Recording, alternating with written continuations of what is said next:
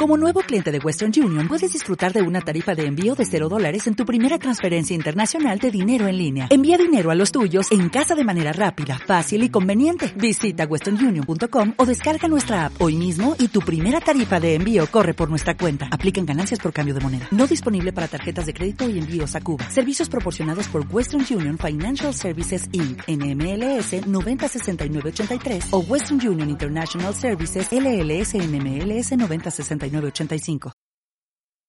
Un programa realizado gracias a las ayudas de la Fundación BBVA a investigadores y creadores culturales. You've seen how dangerous it is. Do you want to go home? I don't know. I want. Oh, can you smell chips? Yeah. yeah. I want chips. Me too.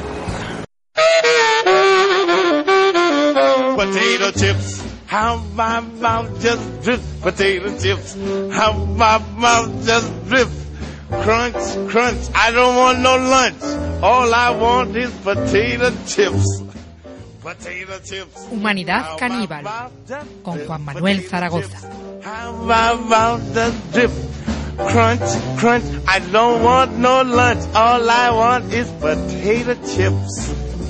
No matter where it is, you'll always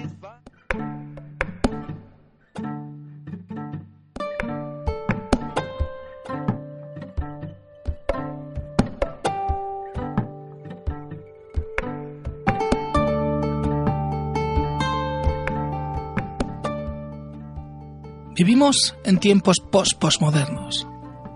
Eso defendía al menos Roger Cutter en un texto titulado After Death, Afterlife, The Social History of Medicine in Post-Postmodernity. Cutter tal vez sea el último gran historiador que hizo el tránsito desde la historia social de la medicina a la historia cultural de la medicina, atravesando por el camino y sumergiéndose en él plenamente el río de la posmodernidad. Cutter no se refiere a que la posmodernidad se haya ido como una gripe, que era algo que era necesario pasar pero que no deja secuelas. Todo lo contrario, en realidad, la posmodernidad, nos dice Cutter, se ha ido. Pero nosotros, nuestro mundo, no vuelve a un estado previo de modernidad. La posmodernidad, con todos sus excesos, señaló aquello que estaba oculto, aquello que se estaba gestando en los estertores de la modernidad. Y si bien el posmodernismo, como movimiento cultural o filosófico, se deshizo a principios del siglo XXI como una ola que alcanza su orilla, aquello que denunció, aquello que fue, en parte, su origen, sigue con nosotros. Ante esto, dice Cutter, necesitamos herramientas nuevas. Porque pensar el mundo que enfrentamos, el mundo de las transnacionales, de la manipulación genética, de la biotecnología, el mundo de los drones, de la desregulación financiera, este mundo no puede pensarse con las categorías de la modernidad. Decía Latour que nunca fuimos modernos. Poco importa ya, dice Cutter, porque ahora es imposible serlo. Hoy, en Humanidad Caníbal, vamos a hablar de alternativas teóricas. Vamos a dialogar sobre esas herramientas que se están creando para pensar un mundo que ya no podemos procesar usando los mismos conceptos. Un mundo que escapa a las experiencias previas. Un mundo poshumano. Hoy, con María José Alcaraz, vamos a hablar sobre el libro de Rosy Braidotti, Poshumanismos, publicado en Gedisa. Queríamos pediros perdón porque, como veréis a lo largo de la audición, en algún momento mencionamos o se escucha por ahí a Gabriel Ródenas, un compañero también de- del, del curso. Lamentablemente, por problemas técnicos, su parte no se grabó, así que hemos tenido que editar y mucho el archivo sonoro. Esperamos que nos lo perdonéis y sobre todo esperamos que nos perdonéis no poder escuchar a Gabri que dijo muchas cosas y muy interesantes ese día. Prometemos que, intentaremos traerlo en otra ocasión. Como siempre, también contaremos con Sonsoles, que nos hablará de arte sonoro en la sección Resonancias. Bienvenidos y bienvenidas a nuestra pequeña comunidad caníbal. Empieza el festín.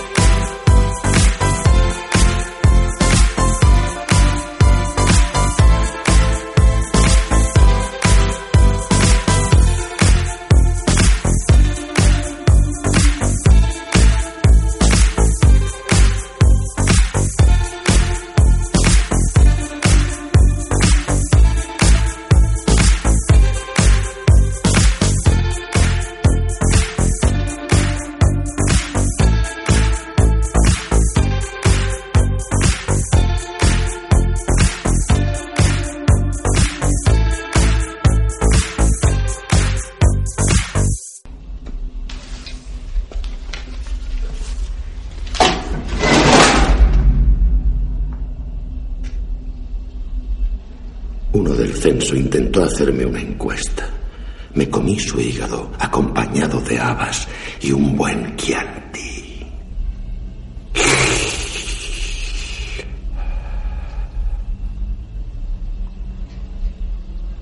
Vuela a la escuela, pajarillo. Vuela, vuela. Vuela, vuela, vuela, vuela.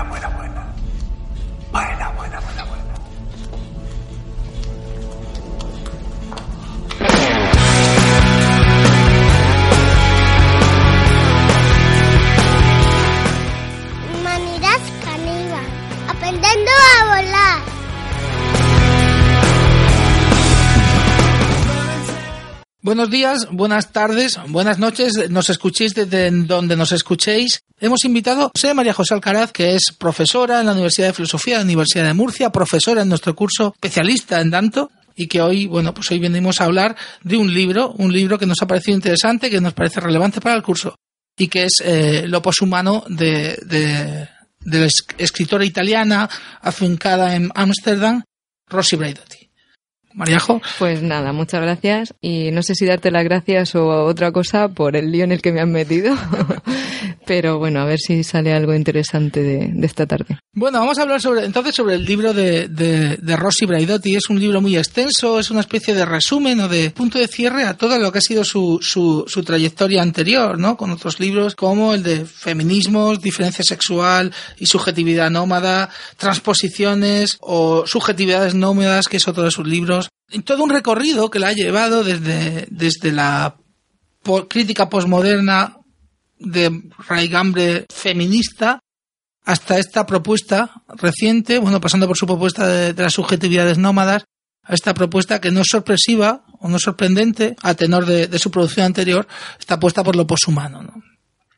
Hemos decidido, porque nos parece un libro muy amplio, con muchas posibilidades de debatir, restringir cuatro preguntas muy concretitas para, para que esto no sea un, no se alargue. Vamos a empezar, si os parece bien, por la primera pregunta, que sería haciendo referencia precisamente al punto de partida del libro, que es la crítica posmoderna al sujeto y, y bueno, hay una determinada idea del humano que ya, que ya representa con el, con el hombre universal, ¿no? De, de Leonardo. Así que bueno, pues a partir de aquí un poco barra libre. Bueno, a mí en general me ha parecido un poco confuso el el planteamiento que a lo largo del libro se, se, proponía, porque por un lado es como que no se quiere eh, tirar por la borda la crítica posmoderna al humanismo, pero luego en las notas con las que se, se articula ese posible poshumanismo, yo veía muchas características del proyecto ilustrado, veía muchos racos de, incluso si queréis, de un proyecto ilustrado pasado por adorno, ahora que lo habéis mencionado, ¿no? Porque aparece como queriendo rescatar cosas que de hecho están en, el pensamiento ilustrado, están en la modernidad, pero como si no fueran ya patrimonio del pensamiento moderno. A mí esto me, causaba a la vez desazón, en fin, es como si aceptara que hay una necesidad teórica del pensamiento postmoderno por el hecho de que ha sucedido y que tenemos que es algo que tenemos que tener en cuenta en el sentido de que hay cierta verdad en, es, en esa crítica a la modernidad y que no podemos sin más volver a, la modernidad. Probablemente no podemos sin más a, la modernidad simplemente porque las condiciones materiales son distintas y eso es cierto que hay que tenerlo en cuenta. Pero lo que tampoco podemos creer es que por el hecho de, por así decir, tratar de reconocer ese legado teórico de crítica a la modernidad, somos, vamos a ser capaces de construir algo que nos recupere, por así decir, las virtudes de la modernidad, pero no aquellos supuestos defectos. Entre otras cosas porque yo creo que muchos de esos defectos no son tales o, o no hemos encontrado aún herramientas para distinguir lo que es valioso de lo que no lo es. Esa es un poco mi sensación. Sí, yo, yo estaría un, un, poco de acuerdo contigo en ese punto. Creo que ella misma lo dice, que cabalga esa contradicción, ¿no? Entre el deseo por ir más allá y una cierta nostalgia, por utilizar esta palabra, de determinados valores y actitudes que tradicionalmente se, se han asociado al, al, humanismo clásico, ¿no? De hecho, creo que expresa esta nostalgia cuando habla de la, de la emancipación, ¿no? Como gran horizonte del humanismo clásico, del proyecto ilustrado, como tú misma has dicho, ¿no? Claro, esto es una de las cosas que, que, la crítica posmoderna nos rompe, ¿no? Eh, para mí, quizá una de las razones por las que a veces veía esa tensión pero mal articulada, es porque, como siempre sucede, cuando tienes que rebatir una postura buscas una descripción poco amable. Es decir, ¿en qué se ha enfatizado la crítica a la modernidad? Pues en una noción de sujeto que ha producido a su vez una ideología particular o que ha tenido consecuencias ideológicas particulares, etcétera, ¿no? Pero si recordamos, por ejemplo, una frase que para mí es muy significativa de Milán Kundera que dice que ser moderno es ser aliado de tus sepultureros, la actitud crítica, creativa, revisora, que ella reclama como la actitud, digamos, más responsable desde un punto de vista teórico y práctico, esa actitud es la moderna. La moderna es la que está autocuestionándose, la que es reflexiva, la que está continuamente examinando si su posición es o no es eh, la correcta. Y si pensamos luego en Adorno, ya que salió al principio, me viene fenomenal, pues por ejemplo Adorno, que yo creo que sigue en la tradición moderna crítica, pues Adorno lo que nos dice es otra cosa que nos va a recordar la autora, que es el poder generalizador de los conceptos, el que nuestras teorías en el fondo acaban ejerciendo violencia sobre la particularidad de lo real. Bueno, pues eso es lo que ella dice al final, que hay que atender más a los contextos, a las relaciones, a los casos particulares, etcétera. No sé si hay algo nuevo.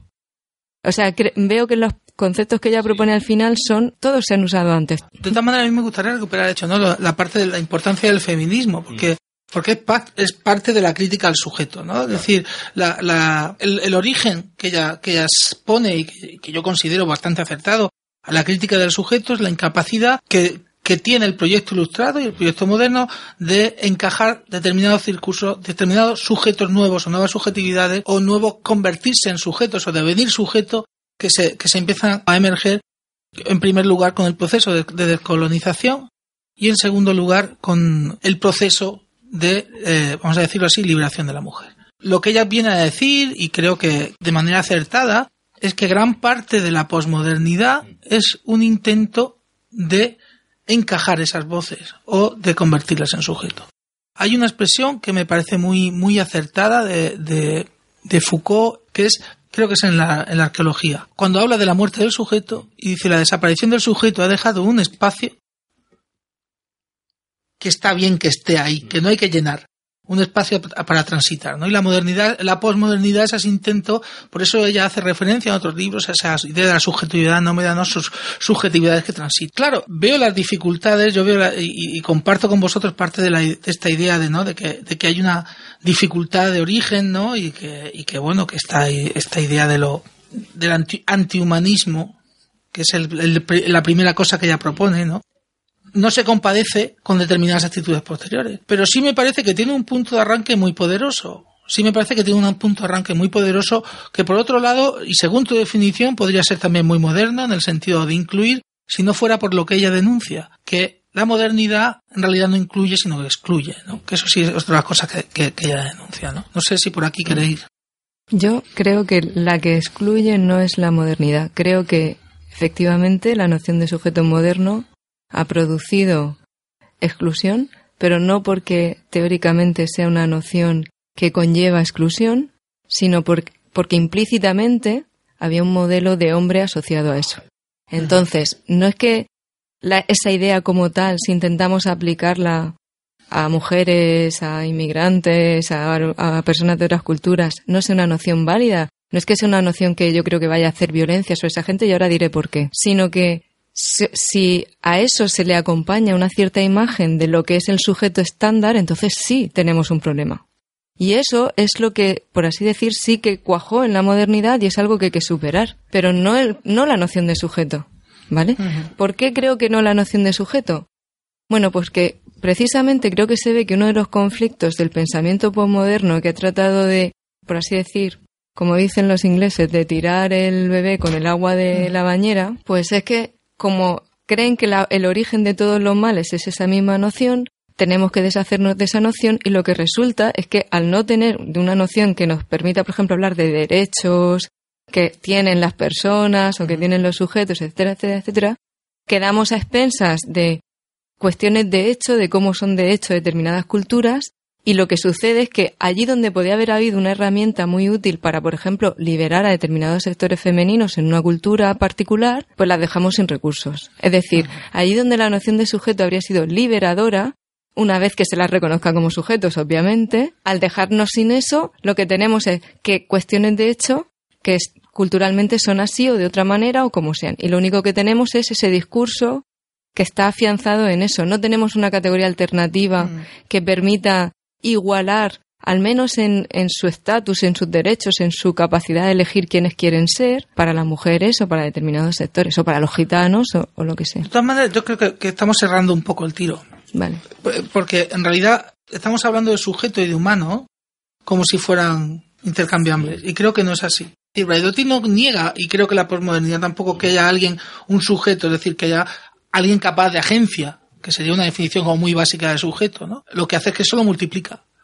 Y de repente tenemos sujetos o, entes, o por, utilizar la, eh, la terminología laturiana, ¿no? Actantes, cosas que antes no, a los que antes no concedíamos agencia y que ahora de repente vemos que son agentes, son capaces de interactuar con el mundo. Yo no creo que toda forma de interacción sea agencial. Bueno, eso, eso se puede discutir. Mm. Es decir, incluso no es necesario abandonar, como decíamos, por ejemplo, tenemos este tipo, Alfred Gell, este antropólogo del arte, además, que bueno, que él habla de agencias distribuidas, es decir, dentro de lo que es la, la- la distribución de la agencia hay muchos, o, o la- o el, el dotar de agencia a agentes, a, a- a objetos o, o- o cosas que antes no lo tenían, hay muchas variables, ¿no? Pero no es exactamente lo que propone Braidotti, no es de repente eliminar al sujeto, y tampoco creo que ese sea el objetivo de la posmodernidad, sino un tipo determinado de sujeto, que es lo que tú estabas diciendo, que se identifica con lo humano. Yo también tengo problemas con que las plantas y las bacterias sean sujetos o agentes. ¿Reservan ustedes la ropa? Mientras no me la hipotequen a 20 años. Tenga como pague y señal 5 dólares por esa camisa azul del escaparate. Pero guárdemela. Espera, te daré un recibo. Me fío de usted. No te fíes de mi memoria.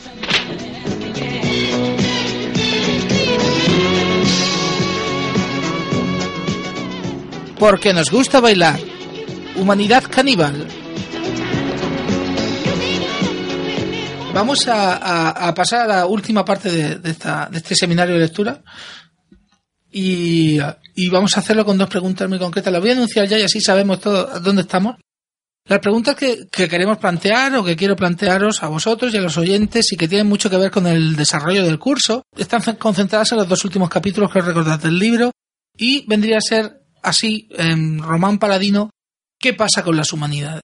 Es decir, en este mundo sin humanos que nos vende Braidotti, con el que podemos estar más o menos de acuerdo, qué pasa con las humanidades. Y, en consecuencia, qué pasa con la universidad. Yo creo que, bueno, lo importante es que claramente detecta un problema. Este sí que es absolutamente real.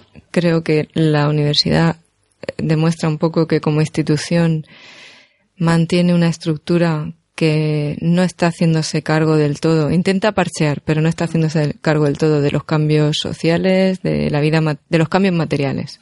Creo que en, en eso cuando detectamos problemas concretos en cómo funciona, de hecho, eh, la docencia, eh, el éxito, por así decir, y ahora se habla mucho de éxito, pero bueno, la adquisición de ese conocimiento, etcétera, por parte de los estudiantes, yo creo que parte del problema está en que hay un planteamiento heredado de cómo se articula el saber, de cómo se transmite el saber y cuáles son las formas de adquirirlo, que quizá se ha quedado obsoleto sí por las cuestiones de la vida material y, y por, digamos, aquello que nos rodea día a día. No hace falta más que mirar a un niño de cinco años para ver que tiene una habilidad con las nuevas tecnologías que cualquiera de nosotros, pues probablemente no, no, no consiga ni superar.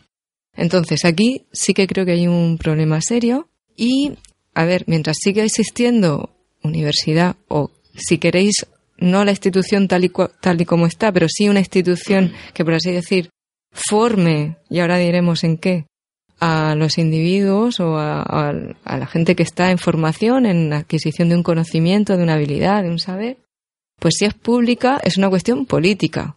¿Qué se va a financiar? Eh, ¿Qué se va a promover? Es, por supuesto, es una decisión política. ¿Dónde se va a poner más dinero? ¿Qué proyectos van a recibir más financiación? ¿Qué departamentos van a recibir más dinero para adquirir profesorado competente, etcétera? Otra cuestión es si la función de la universidad sigue siendo pues la que pensaba Kant. Yo en un sentido querría pensar quizá no solo en la universidad, quizá en otros contextos, pero me desanimo mucho, por ejemplo, si veo un debate en televisión. Quiero decir, ojalá hubiera otros lugares donde, bueno, pues uno pudiera prestar atención a debates o a transmisión de, de contenido de información que realmente fuera enriquecedor y que no fuera un galimatías. Si eso existiera, yo diría, la universidad no es la garante de eso. Creo que ahora mismo la universidad quizá en muchos casos no lo es, pero es lo que podría ser.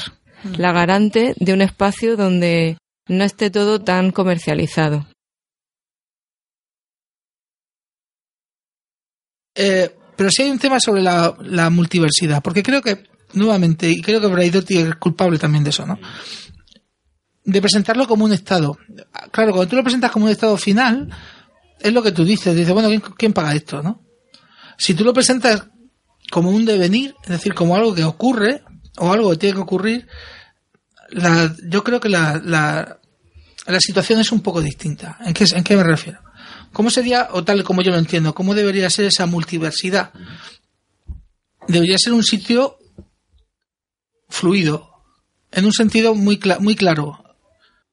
Cuando tú generas un, cuando un grupo genera, por ejemplo, un, o introduce dentro de la universidad un grupo de estudiantes, que un seminario en el que se debaten, que esto es un caso real, se debaten nuevas aproximaciones a- a una determinada forma de entender las humanidades, una determinada forma de entender una determinada carrera, como puede ser la historia, la lingüística, lo que queráis, ¿no? Lo que se encuentran es, por un lado, una cierta permisividad de la universidad, en el sentido de que te deja un espacio y crea una, y te da la sensación de que es un, efectivamente, es un espacio que permite, ¿no? Esa, vamos a llamarlo así, cierta disidencia, en el sentido de que, bueno, que lo que yo estoy trayendo no está representado en la parte del establishment, en la parte de, de oficial de los estudios, ¿no? Pero al mismo tiempo, más allá de esa, esa imagen de libertad, lo que te encuentras son puertas cerradas que no permiten el devenir natural, creo yo que debería ser eso. Es decir, que de una inquietud de los estudiantes se compartiera con el profesorado y esto deviniera en un mundo, en una multiversidad, terminara deviniendo parte de una asignatura en un plan de estudio. Yo creo que la no multiversidad, al menos tal y lo que yo he entendido de Braidotti, o lo que yo he querido entender de Braidotti, que puede ser otra cosa, debería ir más en ese sentido, ¿no? Una, aparte de otros muchos cambios, ¿no? Pero sí una cosa como mucho más fluida, mucho más porosa, ¿no? Que permitiera esos, esas, por como decía Javier, esas romper barreras, ¿no? No solo entre fuera y entre dentro, sino también entre dentro, ¿no? Y entre, entre las distintos. No sé, yo sin- sinceramente lo veo un poco utópico. es cierto que sería deseable, hay un problema de la universidad y es la poca flexibilidad que, que dejan, no ya para que entren cosas de fuera, sino para que incluso la propia investigación que pueda llevar a cabo un, un profesor, pues llegue a formar parte de una asignatura, porque como eso es cambiar un plan de estudio, los planes de estudio son como la Biblia, que no se puede mover una coma, pues entonces no hay ni siquiera esa posibilidad. Es decir, que ciertamente creo que, que ahora mismo, tal y como se conciben los programas, hay una rigidez excesiva. Antes yo recuerdo, y, y hay que, nos vamos al pasado, pero los seminarios mantenían un nombre, más o menos, seminario de filosofía 1 o lo que fuera, y los contenidos cada año eran distintos. Es decir, que tú podías estar viendo cosas muy diferentes cada curso, en virtud de que, bueno, pues ahora resulta que este profesor está investigando más sobre este tema, este libro, este autor. Perfecto. Te estás enriqueciendo al, al día, por así decir, de la investigación de. Y tú dices, más, no solo eso, sino... Mm. Pero bueno, es que eso ya ni siquiera es posible. Ya, ya, no, no, no te iba a decir eso. Y más es que otro tipo de fuerzas, digamos, que también contribuyen a la formación de saber o de conocimiento o de visiones o de representaciones pudieran tener también cabida en la universidad. ¿Cómo tiene eso cabida en la universidad? Programas de actividades culturales, pero no, no como parte de la formación. Pero lo que te quiero decir, eso es generar un espacio de. Una distinción, ¿no? Parece. Bueno, sí, como, bueno, estáis aquí, os dejamos Sí. estar. ¿Qué problema veo yo en que de alguna manera hay que gestionar esa, es- esa porosidad que tú dices? Porque no puede ser que la que cualquier cosa que a uno le apetezca estudiar se convierta automáticamente en contenido para, para una asignatura, porque ahí hay muchas cuestiones, pues quién lo, no sé cuánta gente de verdad se va a beneficiar de eso, etcétera. O sea, ya ahí ya veo cuestiones difíciles. Bien que haya porosidad, incluso me parecería bien que en las titulaciones pues hubiera unos cambios, como te digo, más que, que fuera posible esa flexibilidad, también incluso para, para incluir temáticas que no que no son las tradicionales, pero claro, si quieres hacer eso y hacerlo bien, necesitas personal que de verdad vaya a dar eso bien, no este que es que le gusta el tema, no, porque entonces estamos simplemente por ser poroso siendo malos. Quiero decir, malos en lo que hacemos. Y, y una cosa es ser poroso y otra cosa es no dar, no dar las cosas con cierta Ahí calidad. entraría también la parte técnica que también incluye Braidotti en la, en la, en la multiversidad, ¿no? Es decir, esta idea de que tú ya no tienes por qué tener a todos los profesores, porque tiene, Ya, es decir, claro, es todo. También- Pero sí que es verdad que el mundo en el que nos, nos movemos va hacia allí. ya. Ahí, va También, hacia también sobre eso quería decir una cosa, porque yo pues pienso que la, todas las nuevas tecnologías tienen algo mucho más que aportarnos que cosas negativas. También sé que, que generan dinámicas que a veces son negativas. Pero hace poco tuve una conversación con un compañero de la facultad porque yo estaba defendiendo que empezáramos a hacer mock, que eso era una forma de, bueno, tenemos ciertas temáticas estructuradas, ¿por qué no las grabamos y ya está, no? Y fíjate, me dijo este profesor, dice, bueno, es que nosotros tenemos un gran privilegio, que es que como no estudia mucha gente filosofía, nuestras clases permiten una dinámica de conversación y discusión que en el momento en el que tu forma de llegar al, al estudiante sea a través de un mock se ha perdido. Hay otras, vale, están los, luego están los tutorials, luego están los foros Sí, y todo muchas eso. veces- hay muchas formas de grabar un mock. ya, hay muchas formas de grabar un mock, pero, pero yo he visto, claro, cuando la cosa es tan masiva, yo sé que algunos cursos que he visto de mock, quien está contestando los tutorials, pues a lo mejor ya no, ya no es ese profesor. Quiero decir, y es cierto, y todos lo sabemos, que con quien más hemos aprendido es con aquellos profesores que nos llegaban, con los que se iniciaban conversaciones interesantes, etcétera. Eso se puede intentar reproducir de otra manera, pero también tiene una parte insustituible que es interesante y por eso no es por preservar mi puesto de trabajo que es genial también preservarlo. Quiero decir que, que no es por, por, por pensar, oye, vaya, si esto lo hace una máquina y un robot, lee la- mis notas, pues ya no, no hace falta ni que yo lo lea, ¿no? Sino porque hay una parte incluso del propio profesor. Yo cada año encuentro formas distintas de ilustrar problemas, de discutirlo, quito lo que creo que es redundante, incluyo lo... Yo creo que en eso estamos todos de acuerdo. Lo que, es- lo que sí es Eh, cierto, yo creo que esto, con esto pasa un poco como con el pollo. ¿Cómo? Cuando, sí, como con el pollo. Hay una, hay una gran historia con el tema de los pollos y la producción en, en cadena de pollos y en el trato humano que, re- que reciben los pollos. Y todo esto es verdad. Sí, sí. Y, y es cierto y deberíamos cuidar mucho mejor a nuestros pollos y, y además los hormonamos y le hacemos mil perrerías. Todo eso es cierto. Pero también es verdad que gracias a la producción en cadena cada vez más gente ha podido tener una mejor alimentación. También- Entre cosas porque antes no tenían acceso a determinada... Había cosas que antes no se comía, es decir, el pollo y tal. Luego tú puedes discutir si es mejor una dieta vegetariana o no, pero lo cierto es que, bueno, más gente tenido acceso a la carne de pollo que antes no tenía y antes se consideraba un lujo. Quien dice pollo, dice ternera, dice lo que tú quieras, ¿no? Entonces todo esto tiene sus dos, su, efectivamente, como tú decías, tiene sus dos, tiene sus dos caras. Y aquí la, metáfora de Jano, ¿no? Es decir, bueno, tú tienes la parte de, claro, si yo grabo mi, mi tal, el conocimiento va a llegar a gente que en principio no podría sentirse, porque haberse sentido atraído por mi modo. Y esto lo puedes hacer con mejor o, me- o, o- o- o peor técnica y, y forma. Por ejemplo, los que se hacen en la Universidad Española suelen ser bastante malos. Si tú vas a un mock de Stanford, por ejemplo, suelen ser muy buenos. Para empezar, rehuyen de la imagen del, del profesor enfrente, de- con el croma detrás, proyectándose las filminas, eso allí no existe. Yo he visto algunos que era con un teatro lleno con 300 tipos, cuatro o cinco, cuatro o cinco a- a- ayudantes haciendo las historias, tipos subiendo a romper, eh, eh, ¿cómo se llama esto? Las páginas amarillas. Es decir, bueno, una cosa bien hecha. Un poco, un poco eso, tiene esa parte, y luego tiene otra parte que tú dices que es un riesgo de que, bueno, la- hay una cierta devaluación también de la figura del docente y de la, y de la docencia. Pero no por devaluar la figura del docente, sino por qué es lo que se pierde cuando tu forma de, de Pues adquirir conocimiento, no, pero no por la figura, quiero decir, la, fi- la figura, no es que yo quiera preservar la sí, figura de, sino Del papel del docente, en el- este caso. y las virtudes que tiene el que lo hace bien. Obviamente, en- Sí, como en mal. todo, se puede hacer bien o se puede hacer, o se puede hacer, pero todos recordamos que lo que hemos aprendido con los que sí han sido buenos profesores no se nos ha olvidado nunca. Y eso, eso es una virtud que tiene ese tipo de relación. Y cosas que, que es que realmente se aprenden así, se aprenden conversando, se aprenden discutiendo, no se aprenden.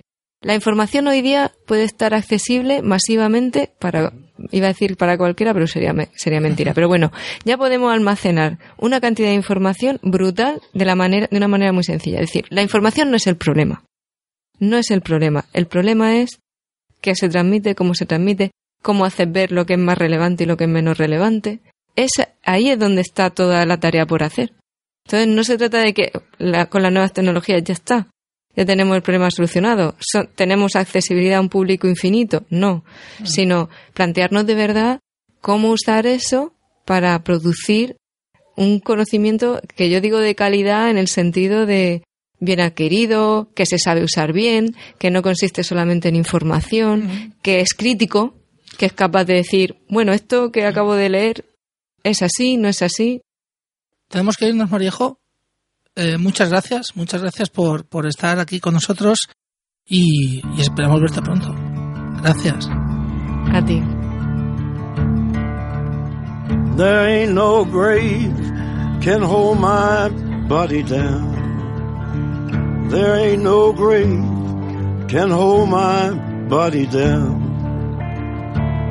When I hear that trumpet sound, I'm gonna rise right out of the ground. Ain't no grave can hold my body down. Well, look way down the river, and what do you think I see? I see a band of angels, and they're coming after me. Ain't no grave can hold my body down. There ain't no grave can hold my body down. Well, look down yonder, Gabriel. Put your feet on the land and see. But Gabriel, don't you blow your trumpet till you hear from me. There ain't no grave can hold my body down. Ain't no grave can hold my body down.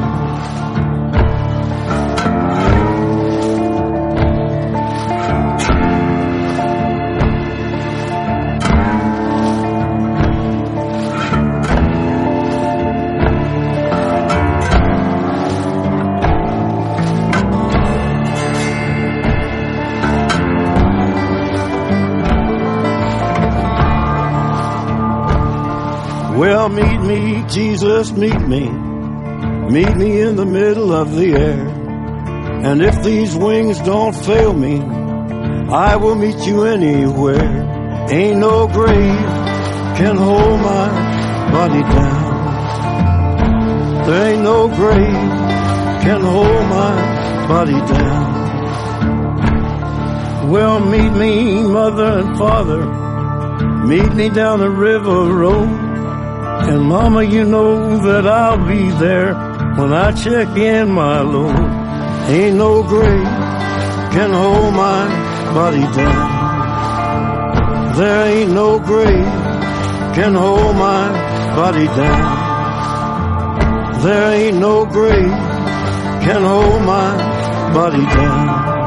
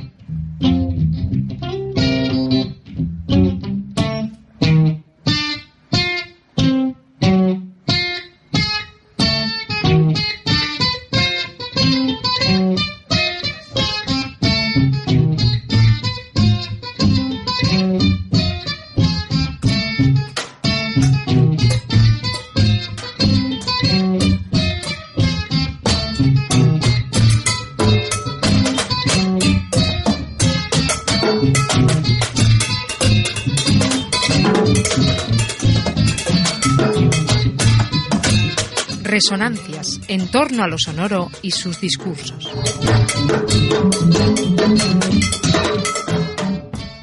Hola Sonsoles, ¿qué nos traes hoy? Hola Juanma, hoy hablaremos de música popular. Veíamos en el capítulo anterior que desde los estudios musicológicos una de las vías más recientes es la del paisaje sonoro. Este tipo de enfoque se ha planteado desde una musicología que ha abierto sus puertas a otros dominios más allá de lo que se considera música culta o música clásica, entre comillas. Esa otra musicología ha sido conducida en origen desde los estudios etnomusicológicos, desde los estudios de la música popular, que nacen desde sus inicios del interés por esas otras músicas.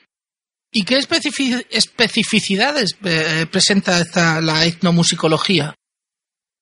Mm, los estudios enfocados hacia la música popular cuentan sin duda como una de sus herramientas principales con las aportaciones de la sociología de la cultura, sobre todo respecto al, entendimiento, a la comprensión de ciertas prácticas musicales, el éxito de ciertas músicas, por ejemplo, en la cultura de masas. Pues, pues suena bastante interesante. ¿Qué más nos puedes contar sobre esto? Eh, pues en relación con la aplicación de la sociología a los estudios musicales, eh, hace unos años en una entrevista que le hacíamos al musicólogo Esteban Buch, aludía eh, a, a, la cuestión de las jerarquías musicales, que desde el mundo académico ya empiezan o, se encuentran ya prácticamente superadas, pero que también lo están empezando a, ser desde el punto de vista de la sociología del gusto, del gusto estético o del gusto musical. Hoy en día la norma ya no se, encontraría en la reivindicación de una supuesta legitimidad de esta cultura o música clásica, sino que lo estaría en lo que se ha denominado la conducta omnívora en términos de, de Richard Peterson. La norma hoy para alguien culto, entre comillas, sería más bien interesarse por diferentes tipos de música, sin a priori jerárquicos que destacasen unos géneros sobre otros. No sé, el jazz sobre el tango o el tango sobre el rock o otros géneros, ¿no? aunque personalmente todavía creo que se pueden encontrar ciertas jerarquías y que dentro de un cierto omnivorismo no todos los géneros en realidad detentan este, un mismo estatus. En todo caso, esto nos hablaría de la superación de una supuesta alta cultura aunque en realidad se trata del paso de, una norma, de una normatividad a, otra.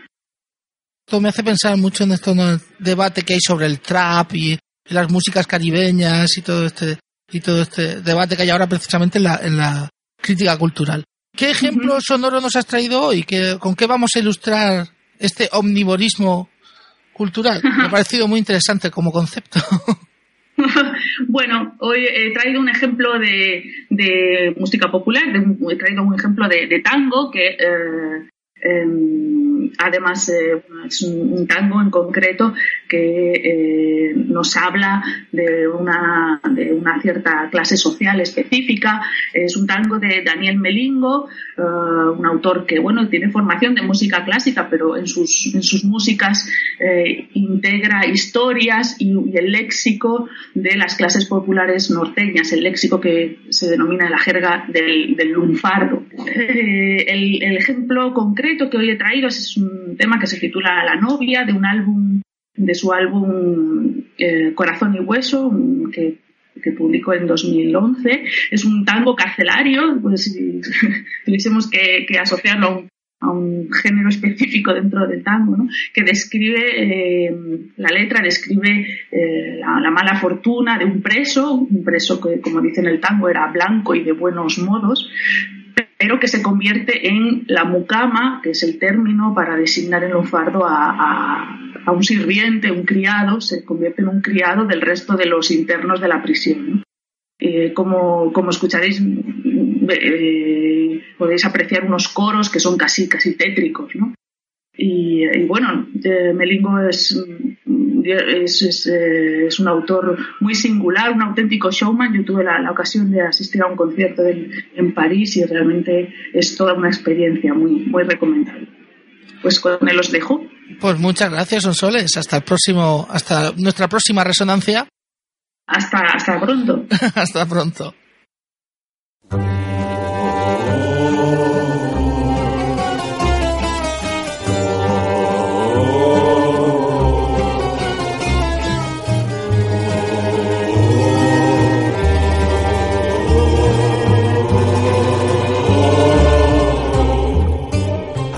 Los internos, crema les bate.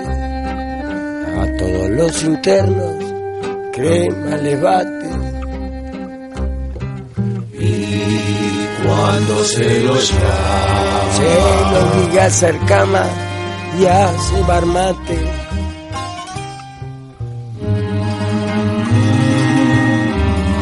Se lo obliga a hacer cama y a cebar mate. Que por ser muy blanco y de buenos modos, el que por ser muy blanco y de buenos modos, Desde que cayó preso. como perros al hueso, lo buscan todos.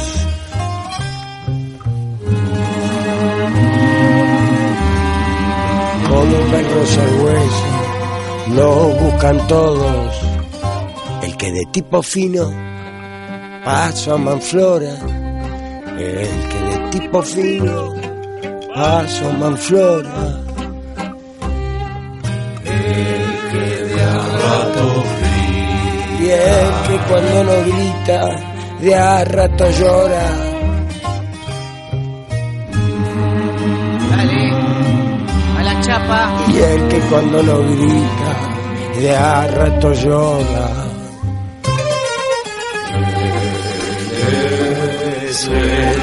Gato negro. Y es el autito siempre al pie de la Muy calladito, muy calladito.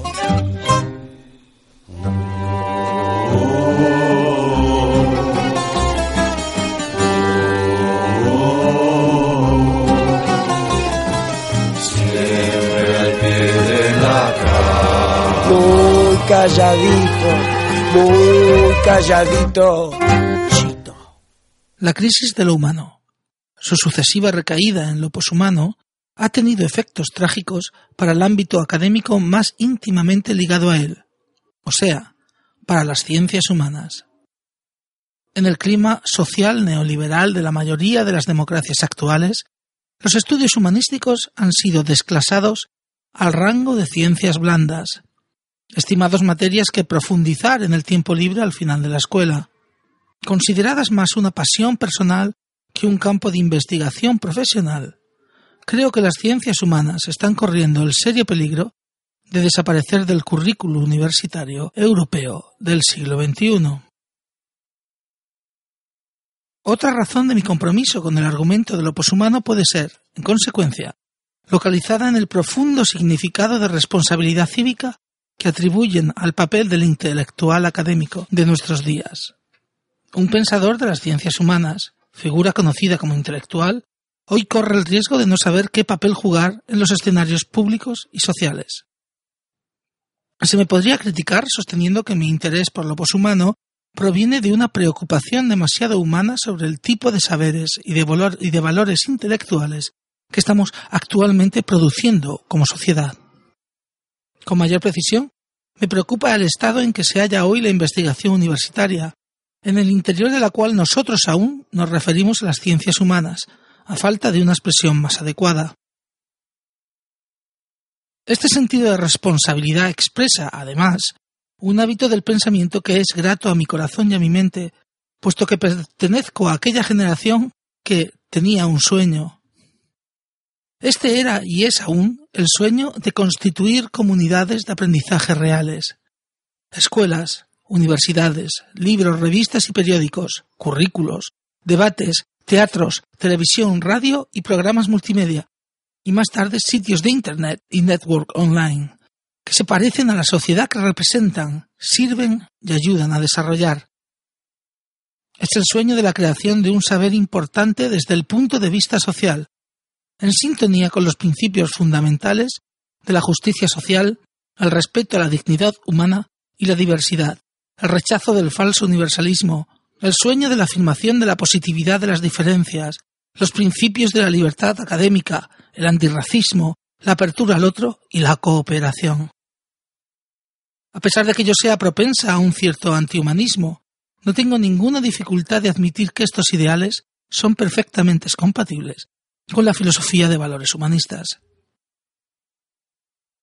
Este libro no quiere tomar partido en disputas académicas, más bien apunta a intentar explicar la complejidad en que estamos inmersos. Propondré, por eso, nuevos modos de combinar crítica y creatividad, poniendo el acento sobre la importancia del activismo, moviéndome en la búsqueda de una representación de la humanidad poshumana a la altura de la, edad, de la era global.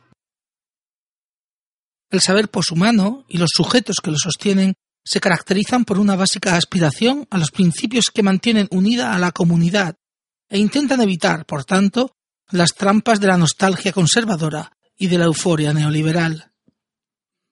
Este libro parte de mi convicción de que las nuevas generaciones de sujetos cognoscentes afirman un tipo constructivo de panhumanidad, comprometiéndose plenamente a liberarnos del provincianismo de la mente y el sectarismo de las ideologías, la deshonestidad y el miedo. Esta aspiración, además, nutre mi convicción respecto a qué debería ser hoy una universidad, un universum al servicio del mundo actual, no solo en cuanto lugar epistemológico de producción del saber científico, sino también en cuanto lugar del deseo de aprender a los fines de la mejora que proviene del conocimiento y que os sostiene nuestra subjetividad. Me agrada describir este deseo como aspiración radical a la libertad, mediante la comprensión de las condiciones específicas y las relaciones de poder inmanentes a nuestras ubicaciones históricas. Estas condiciones incluyen el poder que cada uno de nosotros ejerce en su cotidiana red de relaciones sociales, tanto a nivel de la micro como de la macropolítica.